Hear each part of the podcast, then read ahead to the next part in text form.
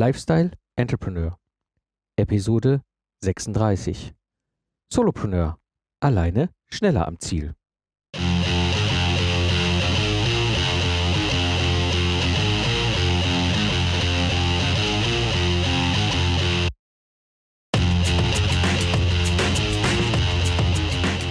Hallo und herzlich willkommen beim Lifestyle Entrepreneur. Ich bin Mike Pfingsten und das ist der Podcast für Macher und Gamechanger, die das Ziel haben, einen erfolgreichen Business im Netz aufzubauen. Ich gebe dir meine Erfahrung aus der Praxis für die Praxis, damit du erfolgreich und stolz sein kannst auf das, was du erschaffst. Ja, kennst du das Gefühl, so du bist schon länger unterwegs und du hast auch unternehmerisch halt schon so verschiedenes ausprobiert und ja, vielleicht bist du auch durchaus erfolgreich und so, aber zu Hause angekommen bist du mit deiner Selbstständigkeit nicht. Ja, und so ging es mir lange auch, egal ob ich als Freiberufler irgendwie alleine unterwegs war oder als Unternehmer, so mit Krediten und Mitarbeitern und Gesellschaftern oder eben halt auch als Entrepreneur, zwar ohne Gesellschafter und auch ohne Kredite, aber durchaus mit Mitarbeitern. Und bis mir ein Buch über den Weg lief und meine Sicht veränderte. Und ich plötzlich verstand. Ja, so freue ich mich heute hier zwei Menschen im Gespräch zu haben, die ich sehr schätze, und zwar Brigitte und Ehrenfried Konter Gromberg. Ihr beiden seid die Köpfe hinter Smart Business Concepts und dem neuen Buch von euch Solopreneur. An dieser Stelle, bevor ich euch gleich vorstelle und wir ins Gespräch gehen, möchte ich euch erstmal riesig danken, weil dieses Buch, was ihr dort geschrieben habt, ist für mich eine absolute Befreiung gewesen. Es ist das erste Mal gewesen, die Situation, die ich gehabt habe, dass jemand etwas beschreibt, was mein Leben ist. Also da an der Stelle ein riesengroßes Dankeschön an euch beiden, dass ihr dieses Buch in die Welt äh, gebracht habt. Ihr beiden seid als Geschäftsführer, Unternehmer klassisch gestartet. Du, Brigitte, kommst aus dem, sogar aus dem Bereich äh, als Ingenieurin, hast klassisch halt erstmal in der Anstellung gearbeitet, bist dann irgendwann mit Ehrenfried in das Thema Unternehmer sein, Startup und so weiter gestartet und hast dort, ja, ich sag mal, das Klassische erlebt, wie ein Startup aufgebaut wird. Du, Ehrenfried, kommst ursprünglich ja aus dem Thema Marketing, hast Marketing als Freelancer betrieben, hast Theologie studiert, warst Art Director und dann eben halt mit, mit Brigitte das Thema Startup. Und ihr seid jetzt schon seit langem als Solopreneure unterwegs und vielen herzlichen Dank, dass ihr hinter in der Sendung seid. Ja, hallo Mike, wir freuen uns auch, dass wir da sind. Ja, wir freuen uns sehr. Warum Solopreneur und warum dieses Thema?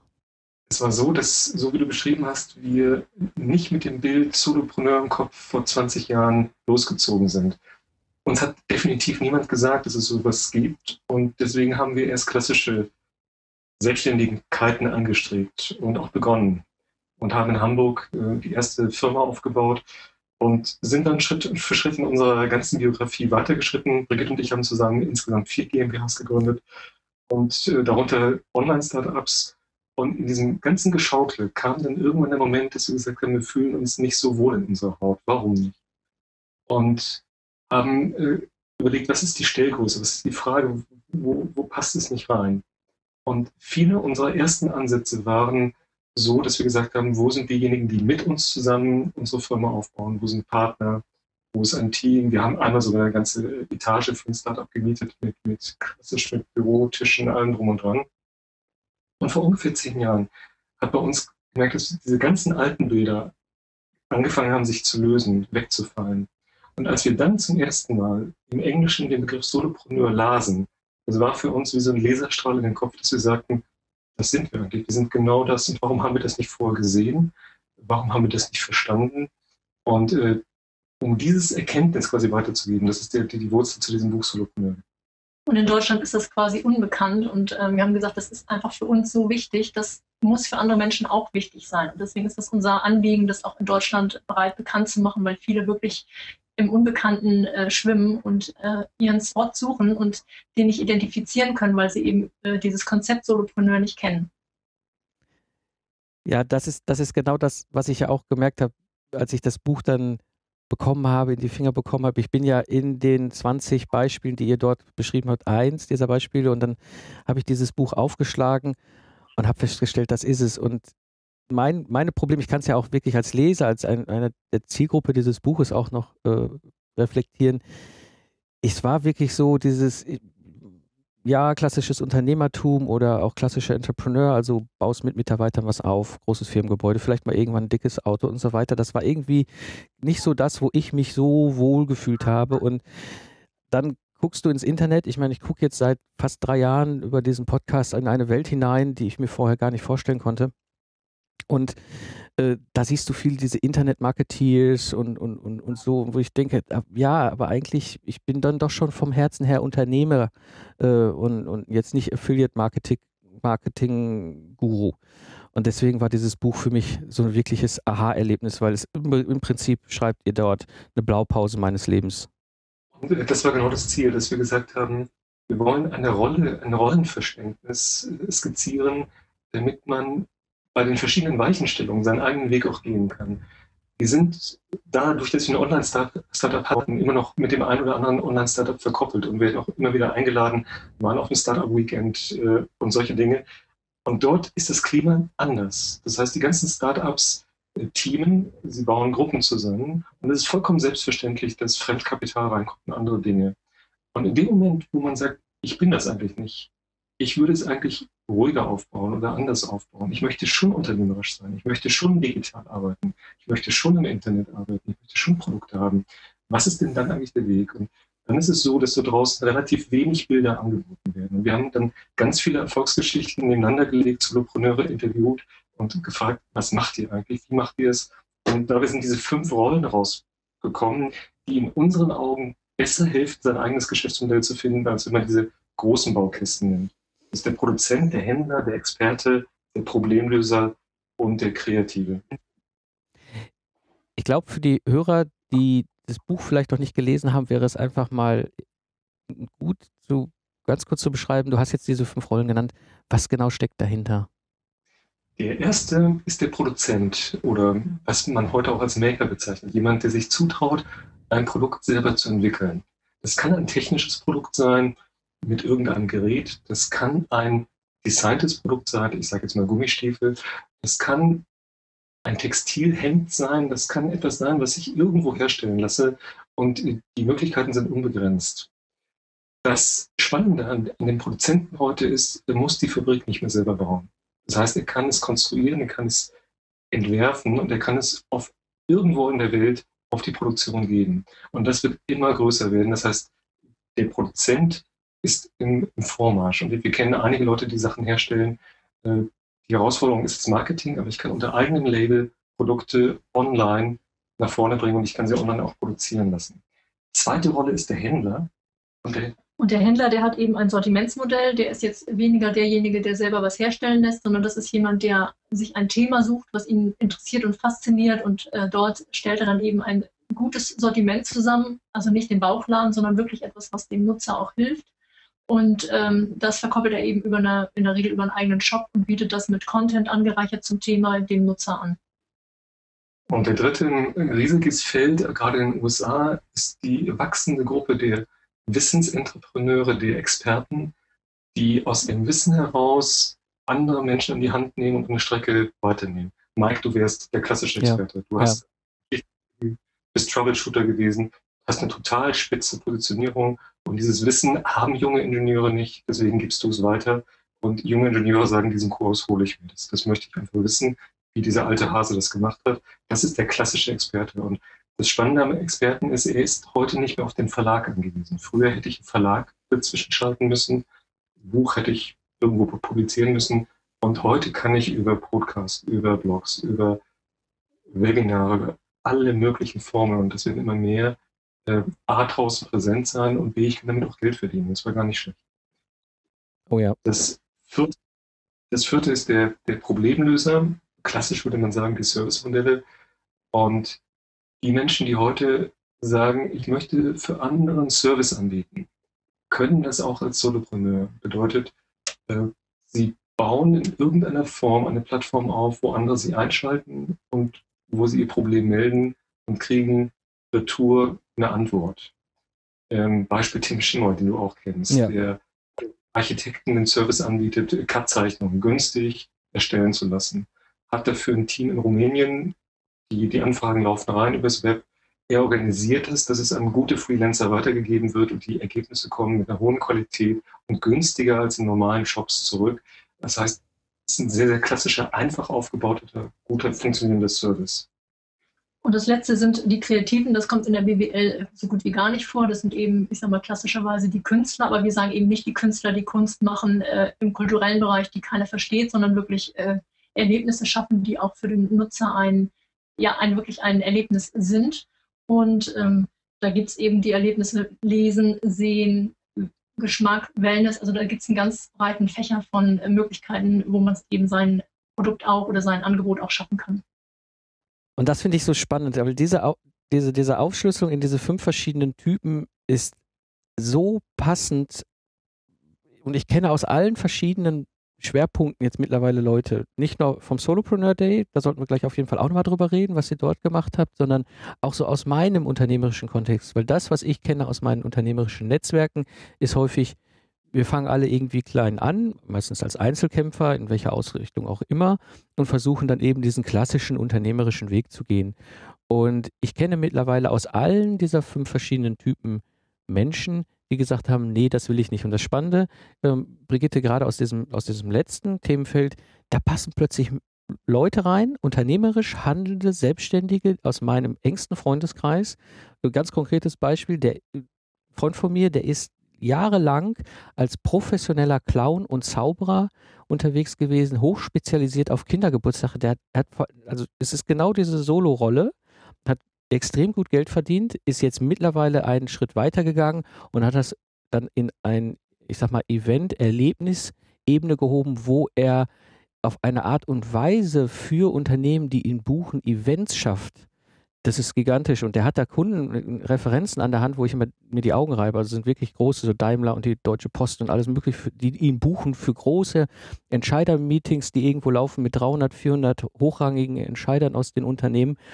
Und er macht das wirklich solo, genauso wie ihr es beschrieben habt. Er ist eine Person, Unternehmung und holt sich Komponenten dazu, hat eine riesen Künstlerdatenbank, hat eine, eine Datenbank an, an Spielen und, und, und, und, und, und, und ähm, ja, Sachen, die er mit den, mit den Leuten dort machen kann, äh, macht Show, macht richtig was Rundes, schreibt im Grunde diese Konzepte und verkauft diese Konzepte. Das ist das. Und hinter sagen, wenn du das Konzept schreiben kannst, dann kannst du es doch auch super umsetzen.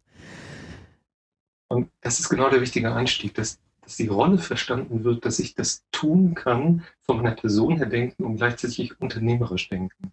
Bisher sind die Wirtschaftsförderungen häufig synomistisch. Wenn die hören, jemand ist alleine unterwegs und sagt, er ist Unternehmer, dann sagen sie, stimmt ja gar nicht. Du bist ja irgendwie selbstständig oder was auch immer.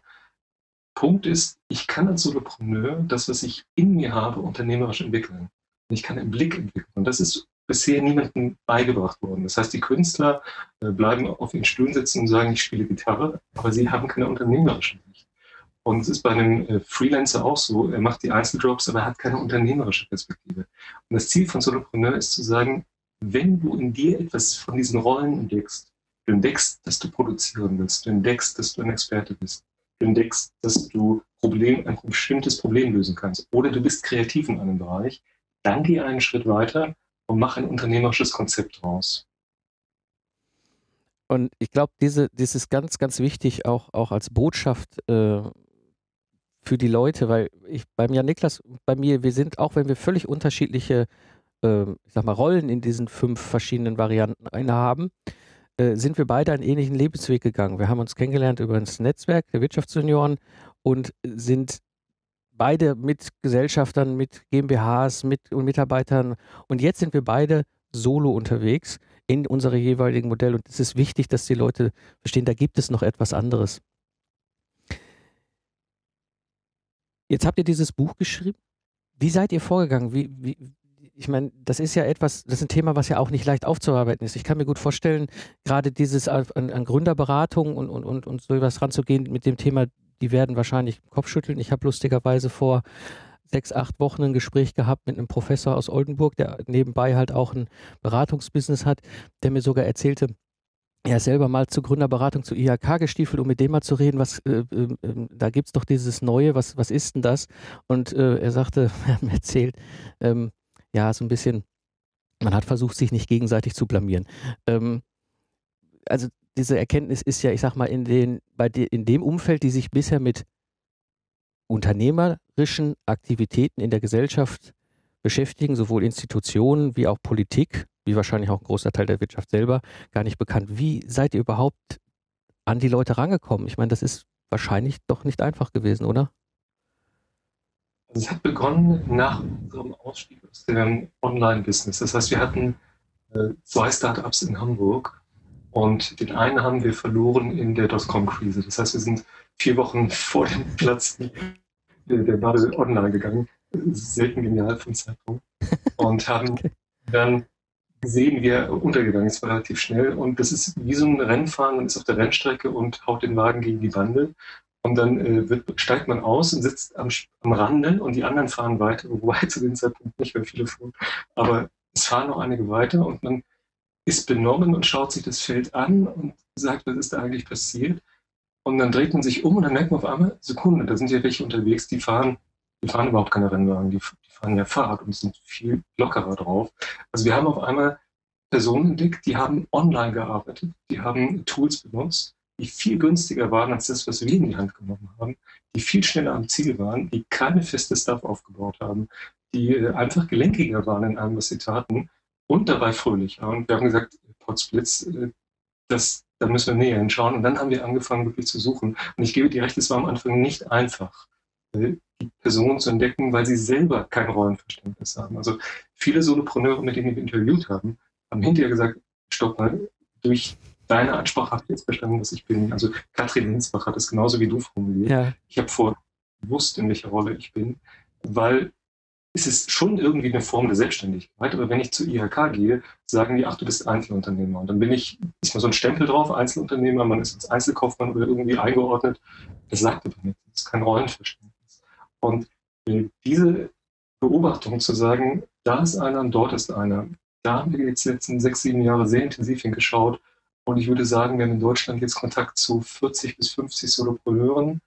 Und spannend ist, in unseren Seminaren, in unseren Intensivgruppen, äh, arbeiten wir mit vielen Selbstständigen, die sagen, ich bin am Ende der Leiter angekommen. Ich möchte das, was ich bisher ge gemacht habe, da möchte ich nicht einen Schritt weiter. Also ich möchte seitlich. Das heißt, wir haben zwei äh, Fenster, mit denen wir in die Szene reinschauen. Das eine sind die Solopreneure, die schon da sind, die es tun. Und das andere ist, dass wir sehr viele Freischaffende oder Inhaber von kleinen Firmen kennenlernen, die den Umbruch im Digitalen spüren, aber noch keine Antwort für sich gefunden haben, was sie damit machen. Und so ist dann auch unser Buch entstanden, dass wir einfach gesagt haben, das ist so spannend, das äh, müssen auch andere Leute erfahren und lesen können. Und dann wurde eben auch ganz viel auch nachgefragt und sagen, was ist das Konzept, was ist dahinter? Ich würde gerne mehr wissen. Und so ist dann natürlich auch die Idee geboren, wir legen das jetzt in einem Buch nieder. Ich, ich glaube, diese Arbeit muss doch faszinierend sein. Wie lange wart ihr da dran, dieses Buch zu schreiben? Also von der Idee bis, dass es dann jetzt äh, vor sechs Wochen ungefähr online gegangen ist? Also äh, der Witz ist ja, dass wir zuerst ein anderes Buch geschrieben haben. Das bedeutet, wir haben diese Rolle Solopreneur gefunden und haben gesagt, wir möchten anderen eine, eine Trittleiter geben, mit der sie in neue digitale Geschäftsmodelle hineinfinden. Und so haben wir erst das Buch Smart Business Concepts geschrieben, wo wir in neun Schritten beschreiben, denk erstmal um, äh, beobachte deine Umgebung, stell dich neu auf. Und dann haben wir dort schon eine Raste gehabt für äh, die Solopreneur-Geschäftsmodelle. Aber wir haben das Buch noch nicht Solopreneur genannt, weil es eigentlich eine, ein Weg war zu einem smarten Geschäftskonzept. Und wir haben hin und wieder das Stichwort Solopreneur eingebaut, weil das für uns eine logische Denkvoraussetzung war. Und dann war es aber so, dass in den Seminaren Personen auf uns zukommen und sagen, das ist toll, das Smart Business Concept ist ein geniales Buch, das sagt, wie man Geschäftsmodelle baut, die anders sind. Genau das will ich. Aber was war das noch einmal mit diesem Solopreneur? Bitte erkläre das deutlicher. Und dann sind wir quasi nochmal jetzt vor einem Jahr in die Runde gegangen und haben gesagt, okay, stimmt, wir müssen es erstmal erklären, was das ist und haben dann nochmal ein Jahr intensiv daran gearbeitet zu sagen, was ist eigentlich die, die Pfeiler an diesem Denkmodell Solopreneur? Und weil wir wissen, dass es in Deutschland ganz häufig in dieser Frage klemmt, starte ich mit einem Team oder starte ich alleine als rechtlicher Inhaber, haben wir viele Aspekte mit reingenommen, nämlich diese Diskussion, bin ich solo-performanter, kann ich damit eigentlich als Unternehmer bestehen oder brauche ich ein Team, um etwas nach vorne bringen zu können? Wir sind ja die, äh, der Meinung, also ein Team ist schön, aber man braucht nicht immer ein Team und häufig ist man schneller alleine unterwegs.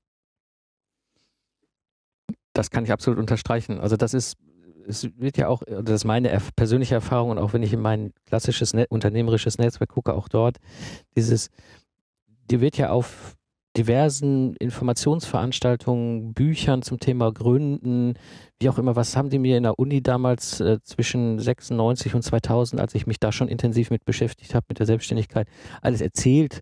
Ja, du musst Teams aufbauen. Für mich war das ja klar. Ich meine, ich überlege mal, ich war, ich habe dann den Schritt gemacht 2005 in die Freiberuflichkeit und ein halbes Jahr später hatte ich einen Freiberufler als Partner mir dazu geholt aber wir dachten auch, wir können gut zusammen. Und aus dieser Geschichte ist dann nochmal mit zwei weiteren Freiberuflern eine GmbH und Co. KG mit vier Gesellschaftern geworden, wo ich jetzt rückblickend sagen muss, das war totaler Quatsch. Nicht, weil die Leute nicht cool waren oder es mit denen persönlich jetzt irgendwie an sich problematisch, sondern es war eigentlich Blödsinn. Wir wären alle vier wesentlich schneller, wesentlich performanter gewesen. Wir hätten wesentlich weniger Ballast gehabt. Wir hätten super in einer partnerschaftlichen Zusammenarbeit kooperieren können, aber immer noch als einzelnes, hochspezialisiertes äh, Ingenieurbüro. Das hätte viel besser funktioniert als diese GmbH und KKG am Ende mit 15 Leuten und danach das ganze Schiff da auch noch durch die Wirtschaftskrise segeln lassen. Also das ist auch, das wird vielen nicht erzählt, da bin ich völlig bei euch. Wir hatten mal eine lustige Geschichte. Wir sollten eine Gruppe von äh, hier in Hamburg beraten, die ein Start-up äh, aufbauen wollten. Und als wir reinkamen, waren es 17 Personen, die als Gesellschafter im Startup waren. okay. dahinter ist eine Art äh, Teamromantik, dass man sagt, wenn wir mit 17 Gesellschaftern reingehen, dann wird es besser, dann sind wir stärker. Und das ist dort draußen nicht so. Also äh, wenn ich ein Team habe und Performance bringen will, dann muss ich dieses Team extrem gut managen und ich muss mit denen sehr, sehr intensiv arbeiten. Das heißt, ich habe eine ganz andere Dynamik im Kopf und in der Arbeit, als wenn ich eben allein unterwegs bin. Und die ganze BWL, das, was du gesagt was uns beigebracht wird, hat 80 bis 90 Prozent diese Themen. Das ist Personalmanagement, das ist, wie rechne ich in komplizierten Kontenrahmen äh, Mitarbeitern ab, Reisekosten von anderen, was auch immer. Das heißt, ich löse tausende von Problemen in der Betriebswirtschaft, die ich als Solopreneur gar nicht habe. Ja, absolut. Ich kann mich noch sehr, sehr gut an einen Spruch erinnern von einem sehr gut befreundeten freiberuflichen Ingenieur, äh, der so 2008, 2009 mit mir gemeinsam so ein Troubleshooting-Projekt äh, gerettet hat. Wir beiden jeweils in unserer Spezialisierung kannten uns aber auch schon länger über andere Projekte. Und zu der Zeit, er kriegt da halt mit, was ich da treibe mit meiner GmbH und KKG parallel, mit den Mitarbeitern und so weiter. Und wir saßen dann abends, äh, wir hatten ein Kundenprojekt, das war in Süddeutschland, wir saßen beide abends dann ähm, da in so, so einem Brauereigasthof, zusammen erzählten beim Bier und da sagte er zu mir einen Spruch, den ich bis heute nicht vergessen habe. Der Starke ist allein am stärksten. Und ich habe es damals nicht verstanden. Er hat immer gesagt, du brauchst das nicht, Mike, du musst das nicht machen. Guck, ich bin, der ist jetzt mittlerweile, glaube ich, Stand heute, 2014, fast 20 Jahre als Freiberufler unterwegs. Ähm, ist jetzt nicht den nächsten Schritt gegangen wie ich, halt Richtung Solopreneur, macht immer noch quasi das klassische freiberufliche Business, aber hat für sich selber die Entscheidung getroffen, ich brauche diesen großen Rahmen nicht. Und es geht ja nicht nur darum, ihn zu brauchen, es geht darum, dass ich weniger Risiko habe. Mhm. Ich mache deutlich an dem Businessplan, der einem von Banken draufgedrückt wird. Wenn ich einen Kredit reinhole, ich hole mir 100.000 Euro für irgendwas, was ich gut finde und kaufe mir dafür eine Maschine oder irgendwas anderes und dann habe ich einen Kredit laufen von 100.000 Euro. Dann hat der Banker in seiner Schublade einen Businessplan liegen, wo drin steht, was ich mir zusammenfabuliert habe, was ich mit dieser Maschine verdienen würde. Und fast immer, also wir haben kein Projekt von uns gehabt, was sich nicht verändert hätte. Das bedeutet, nach zwei, drei Monaten merkt man, Sekunde, an der Stelle geht es gar nicht so schnell voran, wir ja. verändern das Ganze. Oh ja. Ich muss eine Kurve anders nehmen. Wo ich diese Kurve anders nehme, kriege ich sofort Stress von dem Banker. Der ruft an und sagt, wieso? So war die Abrede nicht. Sie wollten was anderes machen und ich muss meinen Kredit sichern oder was auch immer. Das heißt, sobald ich mich in Strukturen reinbegebe, wo andere mit draufschauen, verliere ich die Stärke, selber steuern zu können. Und äh, die Freudigkeit, die wir in den letzten Jahren haben, ist, dass wenn wir ein neues Buch schreiben wollen oder wenn wir ein neues Projekt anfangen wollen oder was auch immer. Brigitte und ich, wir schauen uns an. In der Regel, wie schnell sind wir in der Entscheidung? Also bei größeren Projekten sage ich mal zwei bis drei Tage und äh, kleineren Projekten, das geht an einem Tag. und, äh. Das ist genial an ihr. Das heißt also, die, die Geschwindigkeit, die wir drauf haben bei Korrekturwechseln, das kriegt eine Firma nicht mit. Das kriegt sie nicht hin. Ich, ich würde das sogar auch ergänzen um einen weiteren Punkt, den ihr auch bei euch im Buch äh, beschreibt, das Thema Mitarbeiter. Ich selbst kenne das aus der eigenen Erfahrung, als ich noch Mitarbeiter hatte.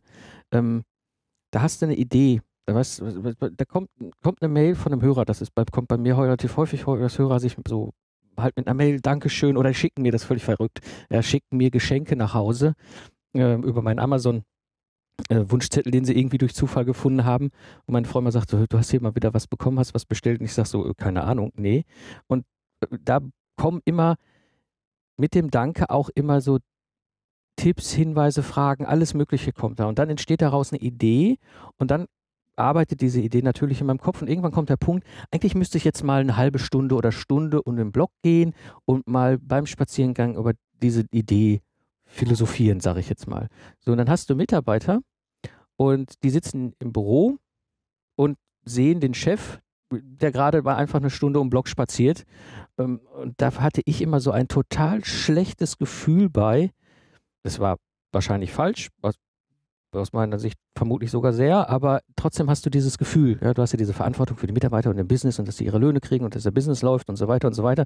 Und jetzt spazierst du einfach eine Stunde lang da draußen einfach mal durch die Rheinwiesen.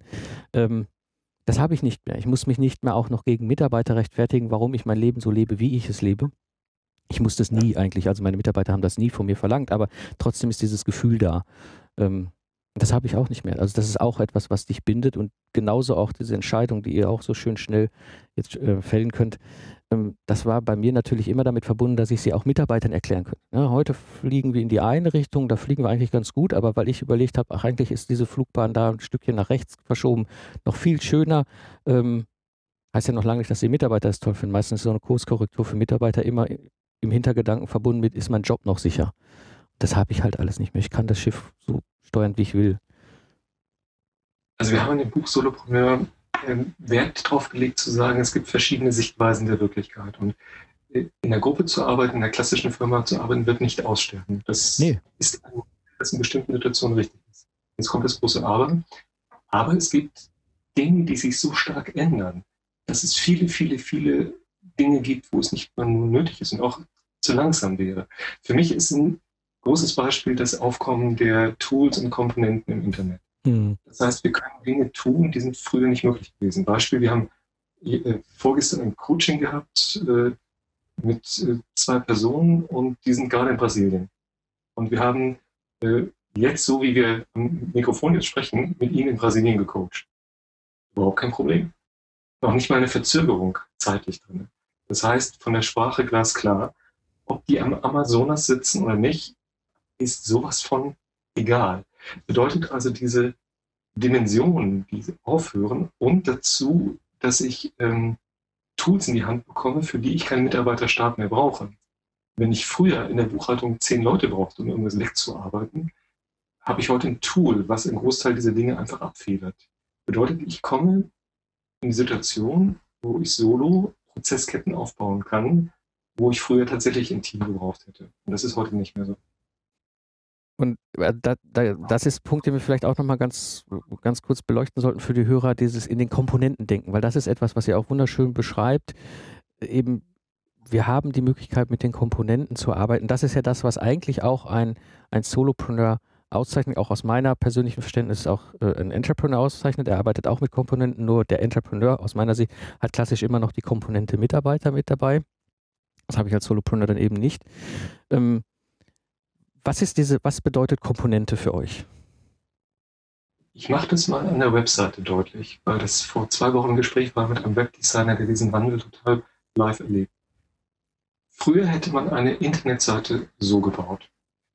Man hätte ein großes Skribbel gemacht, was man haben möchte, hätte alles aufgezeichnet, vielleicht auch ein Konzept geschrieben, was man auf der Webseite alles möchte und tut.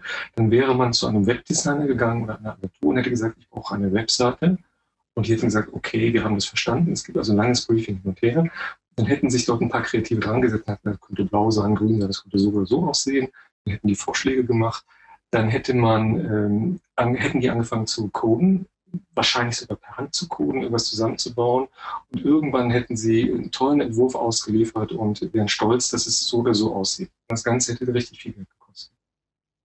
Dieser junge Mann programmiert ganz andersrum. Das heißt, er nimmt ein WordPress-Theme, er hat sich auf ein, zwei Themes spezialisiert und in dem Moment, wo er das hinsetzt, haut er erstmal das Theme hin. Das heißt, die Komponente entfaltet sich, die Komponente gibt eine Struktur vor und dann lässt man den Inhalt reinfließen und steht die Sache. Das führt dazu, dass klassische Webdesigner das nicht denken können.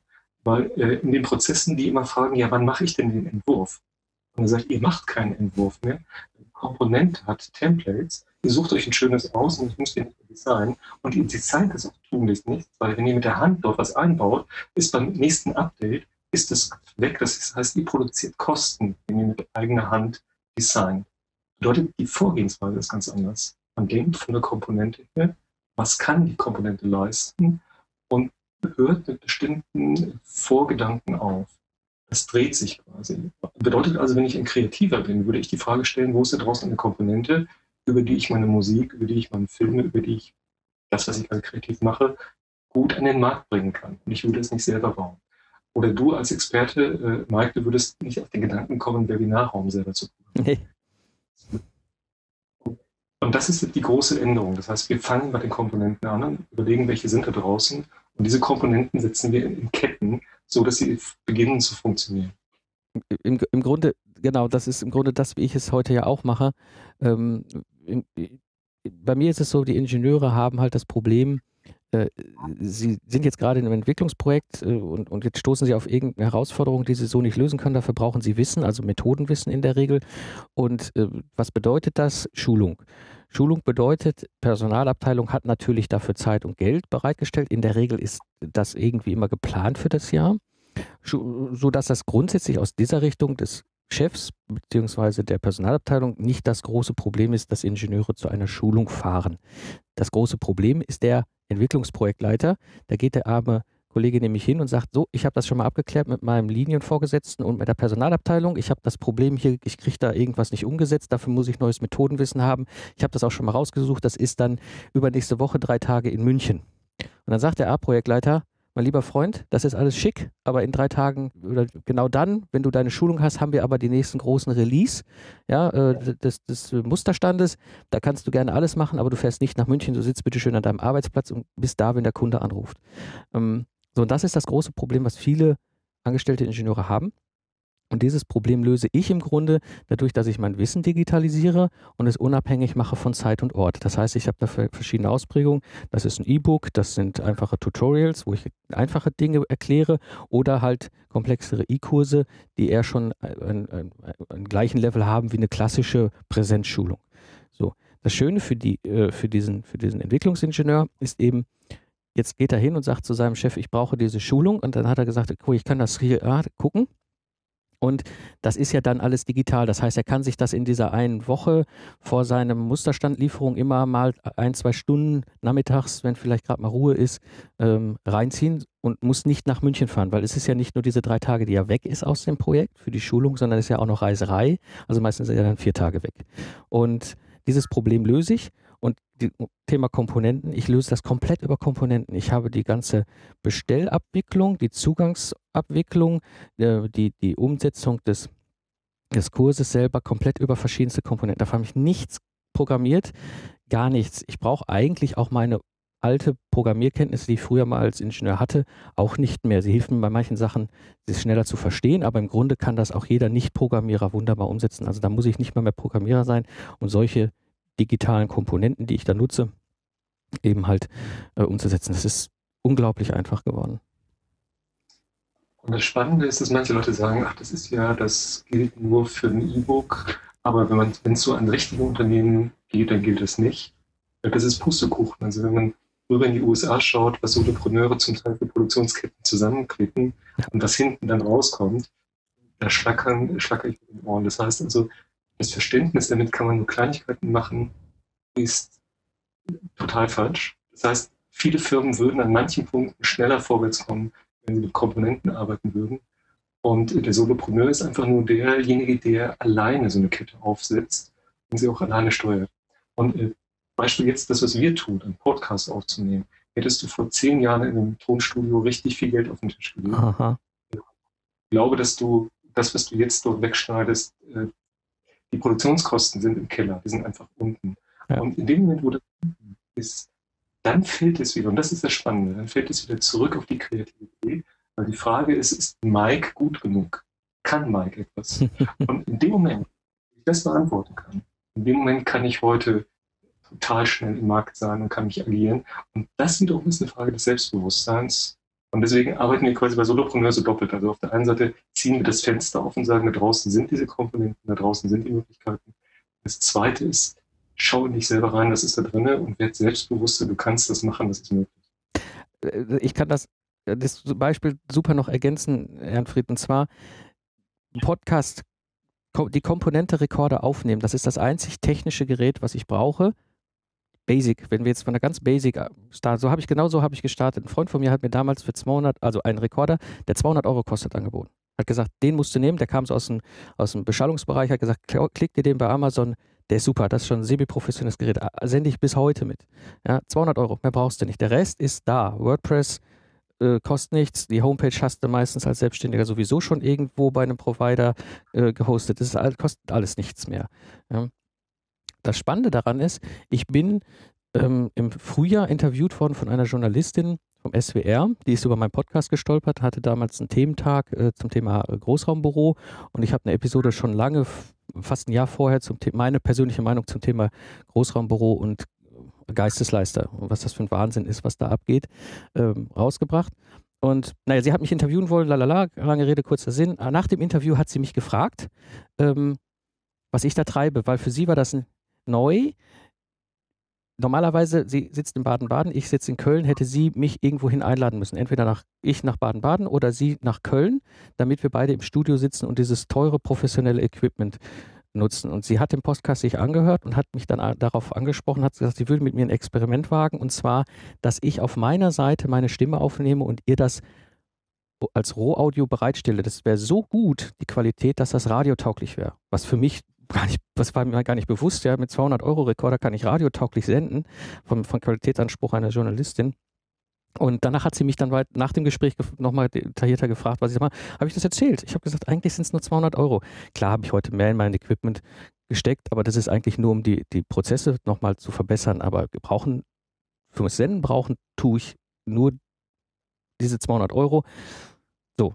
Und das ist, das war für sie auch eine Überraschung, weil auch in diesem Umfeld gehen viele noch davon aus, das Ganze muss. Ne? Da hast du Riesengebäude, wenn ich mir in Köln den WDR angucke, ja, äh, das ist ja ein halber Stadtteil. Und das ist eben das Schöne an den Komponenten. Das ist also sehr niedrigschwellig und im Grunde genommen kann jeder ähm, mit wenig Geld seine Geschäftsidee ins Wasser setzen. Hm. So wie du auch sagst, du hast mit 200 Euro angefangen und nachher, klar, kommt das eine oder andere dazu, aber das kannst du dann aus dem Cashflow finanzieren. Und du musst nicht erst Tausende oder zigtausende von Euros in die Hand nehmen, um deine Geschäftsidee ins Wasser zu setzen. Genau. Und die Skalierung ist nach oben trotzdem möglich. Also die äh, Volker Winkler, den wir immer gerne nennen als, als Beispiel, macht richtig hohe Umsätze. Und er hat, er hat drei Smart Business Concepts parallel jetzt laufen. Und äh, er hat Umsätze auf, auf dem Konto, da würden manche kleine Firmen oder auch größere, die hätten die gerne. Das bedeutet also, äh, die Tools, die so niedrigschwellig sind in der Benutzung, sind dadurch, dass wir die Telefonleitung dazwischen haben, ja skalierbar in alle Richtungen. Ja, absolut. Also es skaliert schon vorher in, im Aufbau der Community und vom Marketing her, ähm, weil auch die Hörer unabhängig von Zeit und Ort den Podcast hören können aber hinter auch die Produkte. Das ist super. Ja. Ich habe das Gespräch, ich habe im Sommer immer mein, mein äh, jährliches Gespräch mit dem Steuerberater, so was liegt an, was, was kommt, äh, was war, was kommt und so. Und der da wir uns auch privat gut kennen, haben wir hinterher beim, beim Mittagessen zusammengesetzt und sagt er, ich muss dich mal was fragen, sag mal, was machst du da eigentlich? Ja, ich sehe das zwar da in deiner BWA und in, am Ende in der Bilanz, aber erklär mir das mal. Ja, und der war total faszinierend, weil auch dort ist diese Erkenntnis, über Komponenten zu arbeiten, Solopreneure, gar nicht bekannt. Für ich falle für ihn in seinem Steuerberatungsschema immer noch in den Freiberufler rein. Absolut. Und das Fastbild-Rechnung so vorbereitet, dass er mit einem Blick draufblicken kann und die sich im Kontorahmen runterziehen kann. Ja. Da fällt wirklich Zugangsmöglichkeiten. Ja. Ja.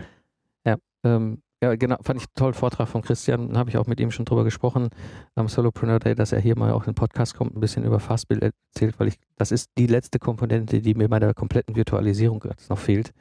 Ähm, das lässt mich mal noch einen Punkt äh, würde ich gerne ansprechen, bevor wir auf den Solopreneur Day gehen. Und zwar das Thema Arbeitsplatz. Da habt ihr wunderschön die vier verschiedenen Ausprägungen beschrieben. Das sollten wir vielleicht auch nochmal für die Hörer ganz kurz anreißen. Was bedeutet das? Was gibt es da? Also es gibt einmal natürlich den klassischen äh, ja, Mensch, der zu seinem Büro fährt, der sagt, ich möchte Arbeit und, ähm, äh, und Leben trennen, der quasi ja, sein Haus hat und dann sein Büro irgendwo, seine Büroetage sich einmietet. Das ist natürlich nichts Neues. Ähm, das gibt es aber natürlich weiterhin.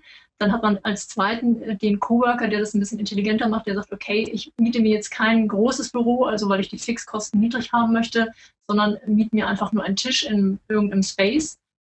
Äh, und dann hast du natürlich noch die, äh, die dritte Variante, die ist unsere, das ist unser Favorit dass man sagt, man hat ein Homeoffice, also so wie wir. Wir haben also eine Etage privates Leben und äh, die Etage darüber ist quasi unsere Kreativetage. Also nicht, nicht ein Schreibtisch im Wohnzimmer, sondern wirklich eben auch Platz, wo du deine Kreativität entfalten kannst. Also das Homeoffice definieren wir so, dass du wirklich einen kreativen Raum auch für dich hast. Und ähm, das vierte, wenn man es dann ganz auf die Spitze treiben will, sind dann diejenigen, die ihr Büro so unabhängig aufgebaut haben, dass sie eben um die Welt reisen können und dabei leben und arbeiten. Und es ist eine Frage der Atmosphäre. Wir hatten jetzt vor kurzem, äh, kurz den Thorsten Kucklick bei uns hier im Büro und er sagte, boah, das ist hier richtig groß bei euch. Und wir haben hier mehr Platz, als wir das je in einer Firma bekommen würden. Und wir haben Fenster, wir schauen jetzt gerade raus auf einen Baum, der sich herbstlich sehr orange gefärbt hat. Das heißt, wir sind mitten in der Natur. Und ich sage immer, Kreativität oder die Lust zu arbeiten entsteht, wenn ich in einem Umfeld bin, das mich inspiriert. Und es kann Coworking Space sein. Also gerade in Berlin und Hamburg gibt es tolle, tolle Coworking Spaces mit Leuten, die wirklich Energie haben, wo es passiert. Es kann aber genauso gut äh, das ruhige Homeoffice sein, jetzt bei uns in der Nähe der Lüneburger Heide, wo ich dort bin, wo ich gerne bin. Und vor allem, wir müssen nicht pendeln. Äh, wir haben ausgerechnet in dem Buch Solopreneur, dass wer eine Fahrzeit hat von 45 Minuten, eine Strecke, spart sich hier 1,5 Stunden am Tag an Fahrzeit und das ist in sechs Jahren ein volles Arbeitsjahr. Ja, das kann ich sehr unterstreichen. Also die, die, ich kenne die Situation noch so, sogar aus dem alten Angestelltenleben, aber auch halt, als ich noch als klassischer Freiberufler unterwegs war. Ähm, was ich schön finde in dem Buch, und das hat mir sehr gefallen, gerade dieser, mal ein Plädoyer auch auszusprechen für das Homeoffice, weil ich erlebe vielfach immer noch so ein bisschen Scheu vor dem Homeoffice und wenn wir dann in diese Welt der digitalen Macher gucken, dann wir sind natürlich sehr medienwirksam, diejenigen, die ihr Business irgendwie heute von Brasilien und morgen von Australien steuern. Das ist natürlich sehr medienwirksam. Jetzt gibt es aber auch ein Setting und das ist das Schöne, das ihr beschreibt, was ihr ja auch lebt, ein Setting, was ich ja auch lebe hier mit den drei Kids, wo ich sage, hey, ja, ich arbeite quasi von zu Hause, habe die, ich habe ganz andere Möglichkeiten, habe die Fahrzeit nicht mehr. Ja, also bevor wir hier das Interview angefangen haben, bin ich nochmal schnell rüber, habe mir nochmal einen Kaffee geholt, nochmal kurz mit dem Sohnemann äh, gespielt und dann bin ich wieder ins Büro gegangen. Also ich habe auch diese Möglichkeiten, Lebensräume zu wechseln, was ich total genieße, was ich sonst immer mit irgendwelchen, ich sag mal, Transferzeiten hätte bezahlen müssen. Und das macht, macht, hat viel ausgemacht. Ich glaube, das ist, das ist ein Punkt, der mir sehr wichtig ist. Ich bin gerade am überlegen, was der entscheidende Punkt von einem Homeoffice ist. Ich glaube, es ist für uns, dass das normale Leben wieder zusammenwächst mit der Arbeit. Das ist hier früher immer so gewesen. Früher auf dem Bauernhof oder wo auch immer haben die Sachen zusammengehört. Und dieses, äh, wenn Leute uns fragen, wie viel arbeitet ihr denn noch? Also das sind diese von, ja. wir haben Timothy Ferris gemacht, vier, vier Stunden Woche und die stellen dann immer die Killerfrage, arbeitet ihr nur noch zwei Stunden am Tag? Und wir verstehen diese Frage nicht mehr so, weil das, was wir tun, machen wir gerne. Das heißt, ich sage mal, wenn ich ein Buch schreibe, ist das für mich keine Arbeit. Das heißt, ich will das gar nicht reduzieren auf zehn Minuten. Äh, selbst wenn es einen Roboter gäbe, der das für mich schreibt, das macht ja gar keinen Sinn. Ich möchte es ja schreiben. Das bedeutet also, das Ziel für mich ist äh, im Solopreneurship, den Platz zu finden, wo ich das, was ich tue, gerne tue und in einer Umgebung tue, wo ich gerne bin. Und natürlich gibt es unterschiedliche Menschen. Das heißt, der eine sagt, das mache ich in Spanien, bin ich gerne unterwegs, da möchte ich sein, dann ist er unterwegs. Und der andere sagt, für mich ist es wichtig, äh, Menschen um mich herum zu haben. Für mich ist ein Coworking Space genau das Richtige. Das, das animiert mich. Und stillere Menschen wie Brigitte und wir, wir brauchen ein Haus, wir brauchen ein Homeoffice. Und, aber entscheidend ist, dass ich meinen Rahmen selber gestalte. Und das ist ja in der normalen Berufswelt verloren gegangen, dass andere den Rahmen gestalten und dich quasi zwingen, in irgendeinem Setting zu sein. Und das ist ja auch etwas, was ja geprägt wurde von der Gesellschaft, ne? also oder auch von, von, von, von der Wirtschaft. Ja? Ich muss ein Büro haben, ich muss, ich muss irgendwo hinfahren zur Arbeit und so weiter. Und eben dieses wieder zurückbesinnen, das ist ein schönes Bild. Ich kenne das, wenn wir mit den Kindern fahren, wir manchmal in die Eifel auf dem Bauernhof und erleben den Alltag dieser Bauernfamilie mit Kindern und allem drum und dran. Die leben im Grunde Homeoffice. Wir würden es nie so nennen. Ja. Ich würde gerne noch auf den Solopreneur eingehen mit euch. Ähm, wir hatten ja den Solopreneur Day letzte Woche, also stand jetzt Anfang November 2014. Für mich war das auch das erste Mal auf so einer Art ähm, Konferenz zu sein. Und ihr habt das ja super, super organisiert. Also eine ganz tolle Idee da in die Welt gesetzt. Und es waren, wie viel, 75 Leute da? Sie waren insgesamt mit Referenten 80 im Raume und über 70 Teilnehmer. Und das Spannende war, dass, äh, als wir gefragt haben, wer kommt aus Hannover, waren es ganz wenige. Ja. Von der Schweiz über München, über Hamburg. Äh, ich habe mich mit jemand aus Weimar unterhalten, also wirklich aus ganz Deutschland. Ja. Das dass, dort, dass man dort Gleichgesinnte trifft. Ich denke, das ist einfach die Faszination, dass man dort sich mit Menschen austauschen kann, die einen auch verstehen. Wenn man sich sonst im normalen Umfeld mit Angestellten oder auch, auch mit Unternehmern, die halt eine Firma aufgebaut haben, mit Angestellten unterhält, dann ist das, ja, stößt man da auf wenig Verständnis, wenn man seine eigenen Gedanken darlegt weil das Konzept einfach unbekannt ist. Und deswegen ist der Solopreneur Day auch wichtig für Solopreneure, weil sie dort Menschen finden, mit denen sie sich austauschen können das war, das war ja auch mein Antrieb, dahin zu gehen. Ich bin ja über das Buch, als ich es gelesen habe, dann äh, über die Homepage gestolpert und dann, an dem, dann über den Termin und habe festgestellt, hoppala, der ist ja gerade eine Woche später und da musst du hin. Das war für mich überhaupt gar keine Diskussion mehr, ob ich da Zeit habe oder nicht. Ich muss dahin, weil ich genau das kenne. Ich kenne ja Konferenzen zum Thema äh, Unternehmertum, zum Thema junges Unternehmertum, zum Thema Entrepreneurship und so weiter die alle interessant sind, spannend, gar keine Frage, auch total ihre Berechtigung haben, super, aber genau so lief ich dann auch gerade so in den letzten zwölf Monaten da immer rum. Ich sagte, nee, eigentlich bin ich irgendwie nochmal äh, interessiert an einer anderen Form von Austausch mit Gleichgesinnten. Das ist schön, wie du es formuliert hast, Brigitte. Ähm, ja, und das war so. Ja, ich traf plötzlich Leute aus völlig unterschiedlichen Umgebungen, auch lustigerweise, ich glaube, keinen aus Hannover, ich habe mit keinem aus Hannover gesprochen oder mit wenigen. Auf jeden Fall und es war spannend, es waren zwei, also aus meinem subjektiven Eindruck, zwei unterschiedliche Gruppen da. Das eine war eine Gruppe derjenigen, die sagen, ich bin noch im Angestellten-Setting oder ich bin noch im, am Studieren oder so. Ich habe noch gar nicht so richtig mit irgendwas Businessmäßigem begonnen. Aber ich habe verstanden, Selbstständigkeit ist eigentlich vielleicht mein Ding, und, aber eigentlich ist es Solopreneurship. Also die eigentlich über diese Schiene her dann zum Solopreneur Day kamen. Und es gab die zweite große Gruppe, und da habe ich mich mit mehreren unterhalten, die in einem ähnlichen Setting waren wie ich. Ähm, die sagten, ich habe hier eine Firma und ich habe hier Angestellte und irgendwie bin ich über, es läuft auch und bin aber dann so an dem, für mich persönlich an den Punkt gekommen, äh, eigentlich das Setting mit Firma und mit Angestellten, das ist es nicht und bin sind dann über euer Buch gestolpert und sind dann zum Solopreneur Day gekommen. Also mit denen habe ich mich sehr intensiv ausgetauscht und wir haben uns im Prinzip immer so unsere Geschichten, unsere Lebenswege erzählt und äh, kamen dann schlussendlich auf zur Erkenntnis, dass die alle ziemlich ähnlich sind. Und einige haben den Schritt schon gemacht, wie ich ja auch, die sagen, okay, ich bin stolz darauf, dass ich quasi von 15 auf 0 runtergefahren habe und jetzt als Solopreneur mich identifiziere. Und andere sagen, ich mache den Schritt jetzt oder ich überlege mir wie einige ja auch, habt ihr auch als Beispiel, die das parallel machen, ja, die halt noch ihre Agentur haben, klassisch, aber auch schon den Schritt gemacht haben, parallel ein Solopreneur-Business aufzubauen. War ein spannender Austausch. Absolut, und ich glaube, es ist wichtig, dass äh, man in einem Raum ist, wo man über Solopreneurship offen reden kann, weil das ist in Deutschland noch nicht so möglich.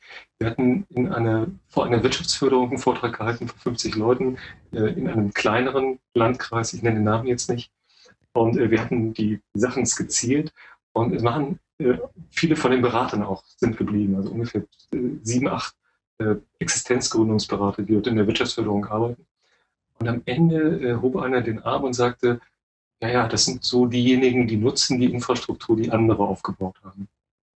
Und ich sagte, hallo, also hat ihr den Horizont gescannt, weil in Südkorea sind die so weit, die, die haben analysiert, warum Menschen nicht äh, produktiv sind sind draufgekommen, sie sind nicht produktiv, weil sie in Staus stehen, weil sie in Großbüros hocken, weil sie in falschen Angestelltenverhältnissen eingeklemmt sind.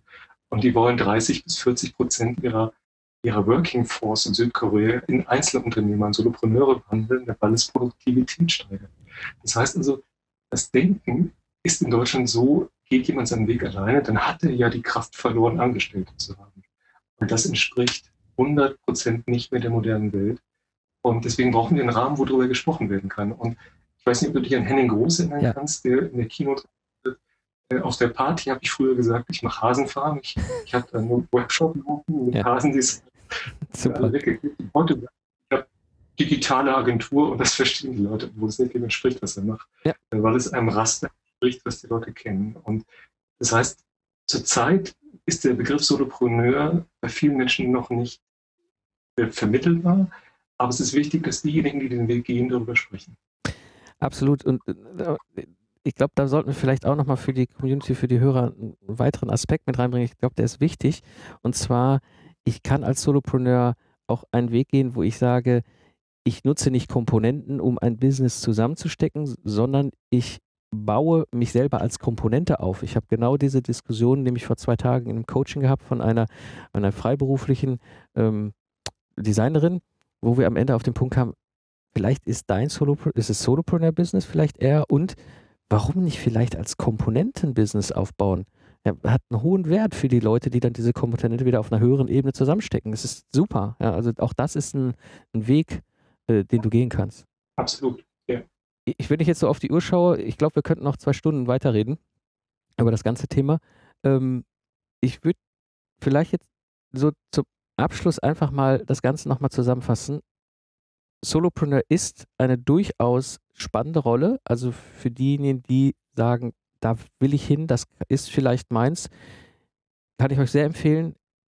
Holt euch das Buch, lest es euch durch, geht in den Kontakt mit Brigitte und Ehrenfried und schaut, ob das vielleicht etwas ist, was euch weiterhilft. Zum Abschluss noch, ähm, wo können wir euch finden? Also ihr könnt uns auf der Website Smart Business Concepts, Concepts mit S geschrieben.de finden und zu dem Buch gesagt, wir arbeiten gerade an der Printfassung. Das bedeutet also, mit etwas Glück wird hier ein Laster äh, vor Weihnachten ankommen und die Bücher Und das würde bedeuten, dass wir so ab Januar sind die bei Amazon. Und äh, wenn jemand sie unbedingt zu Weihnachten haben will, möge uns eine E-Mail schicken. Vielleicht haben wir am 12. schon ein, zwei Exemplare hier rumliegen. Genau, ich, ich verpacke das einfach auch alles nochmal komplett in die Show Notes, die, die, den Link zu eurer Homepage, den Link zum, zum E-Book, auch die E-Mail-Adresse von euch, dass die Hörer sich dann bei euch melden können. Ähm, und, und das, also ich habe äh, die Bestellung hier schon ausgefüllt, die kriegt ihr bald, weil ich dieses Buch einfach auch weiter verschenken will. Es ist ein wunderbares Geschenk in meinem unternehmerischen Netzwerk für Leute, die, glaube ich, in einer ähnlichen Situation sind, dass sie noch nicht ganz hundertprozentig wissen, ist das ihr Setting wo sie gerade rum sind oder wie nennt man es überhaupt, wo ist was der Rahmenwerk. Also von daher, ich packe alles in die Shownotes, die Kontaktdaten zu euch, alles über euch, sodass die Hörer sich da gerne äh, weiter informieren können und euch finden können und euch ansprechen können. Eine Frage noch. Nächster Solopreneur Day, wann wird er sein? Also auf jeden Fall im nächsten Jahr. Termin steht noch nicht ganz und wir überlegen, ob Berlin oder Köln. Aha. Aber wir das auf der Solopreneur Day Seite kommunizieren, sobald wir da den Nadel äh, in den Terminkalender gesteckt haben. Super. Also auf der, auch das packe ich in die Show Notes, die Seite vom Solopreneur Day, sodass ihr da gucken könnt, wann die nächste Konferenz ist.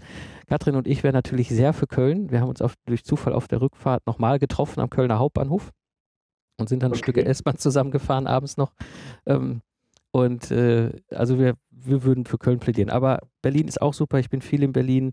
Ähm, also an die Hörer, guckt beim Solopreneur Day äh, auf der Homepage vorbei und, und tragt euch schon mal den nächsten Termin in den Kalender ein. An euch beiden, Brigitte und Ehrenfried, vielen, vielen Dank, dass ihr Zeit hattet hier für den Podcast und dass ihr dabei wart. Wir bedanken uns. Ja, hat uns Spaß gemacht. Dankeschön und vielleicht bis zu einem nächsten Mal. Ja, zusammenfassend, kauft ihr das Buch. Es ist jetzt schon als E-Book erhältlich oder bald auch gedruckt und gehe zum nächsten Solopreneur Day. Alle Links und mehr Informationen findest du in den Shownotes zur heutigen Episode unter lifestyleentrepreneur.de. Und kennst du andere Freiberufler, die auf der Suche sind? Dann empfehle diese Episode doch gerne weiter. Das war die heutige Episode des Lifestyle Entrepreneurs. Ich bin Mike Pfingsten und danke dir fürs Zuhören. Ich wünsche dir eine schöne Zeit, lach viel und hab viel Spaß, was auch immer du gerade machst. So sage ich Tschüss und bis zum nächsten Mal beim Lifestyle Entrepreneur.